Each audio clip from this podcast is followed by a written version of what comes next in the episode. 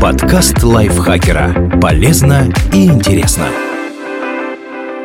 Всем привет! Вы слушаете подкаст лайфхакера. Короткие лекции о продуктивности, мотивации, отношениях, здоровье, в общем, обо всем, что сделает вашу жизнь легче и проще. Меня зовут Ирина Рогава, и сегодня я расскажу вам про токсичные предметы, которые могут быть в вашем доме.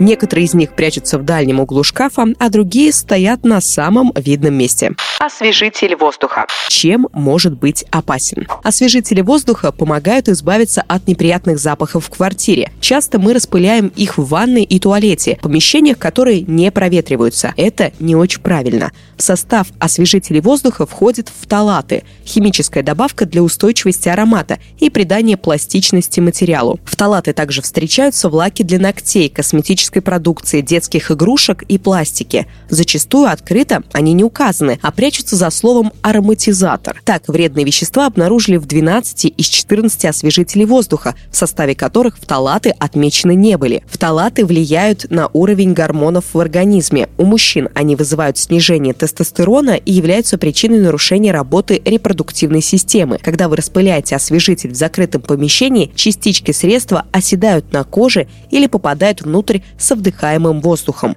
а вместе с ним в организм проникают вредные вещества. Что делать? Примириться с неприятными запахами – не лучший выход. Попробуйте сделать освежитель воздуха из натуральных компонентов своими руками. Для 100 мл освежителя воздуха вам необходимо 15-20 капель эфирного масла, запах которого вам нравится. Можете смешать несколько. Одна чайная ложка спирта, бутылочка с пульверизатором, дистиллированная вода. Добавьте масла и спирт в бутылочку и аккуратно смешайте их круговыми движениями. Залейте водой, плотно закрутите насадку-распылитель и аккуратно встряхните. Готово!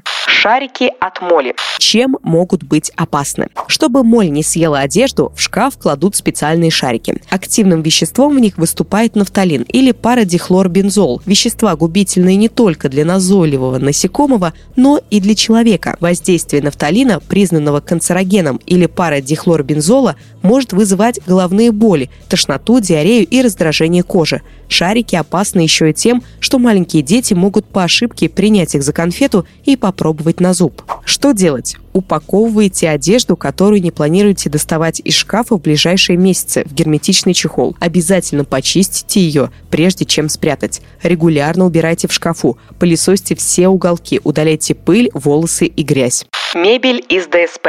Чем может быть опасно? Дешевая мебель из некачественных материалов может содержать в себе формальдегид, канцероген, опасный для здоровья человека. У особенно чувствительных к веществу людей может начаться жжение в глазах, носу или горле, кашель, тошнота и раздражение кожи. Что делать? Узнайте стандарты качества страны-производителя и внимательно изучите сертификаты. Обратите внимание на внешний вид и запах. Едкий, обжигающий нос аромат нового дивана или стола – сигнал, который нельзя игнорировать. Кассовые чеки.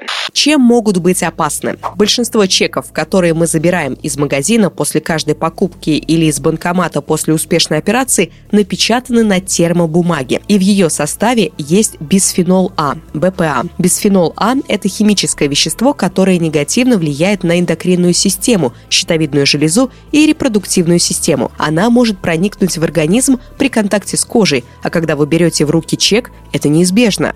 Хотя сегодня многие страны внесли вещество в список запрещенных, а производители соглашаются с экологами и стараются свести к минимуму его использование, бисфенол А все еще может встречаться в составе пластиковых бутылок и посуды. Что делать?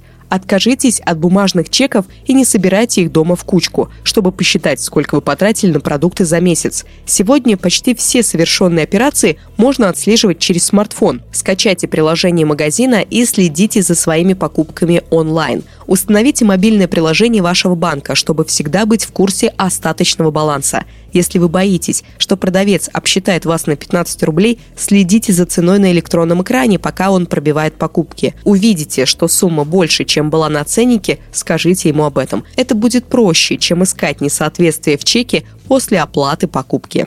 Батарейки. Чем могут быть опасны? Работоспособные новые батарейки и аккумуляторы при правильной эксплуатации не принесут вам вреда. Речь идет о долгосрочной перспективе. Свинец и кадмий, входящие в состав батарейки или аккумулятора, негативно влияют на почки, печень и нервную систему человека. Кроме прочего, кадмий признан канцерогеном. Батарейка, завалявшаяся с незапамятных времен в дальнем углу шкафа, может подвергнуться коррозии. Ее корпус разрушится, а токсичные вещества окажутся на свободе. Что делать?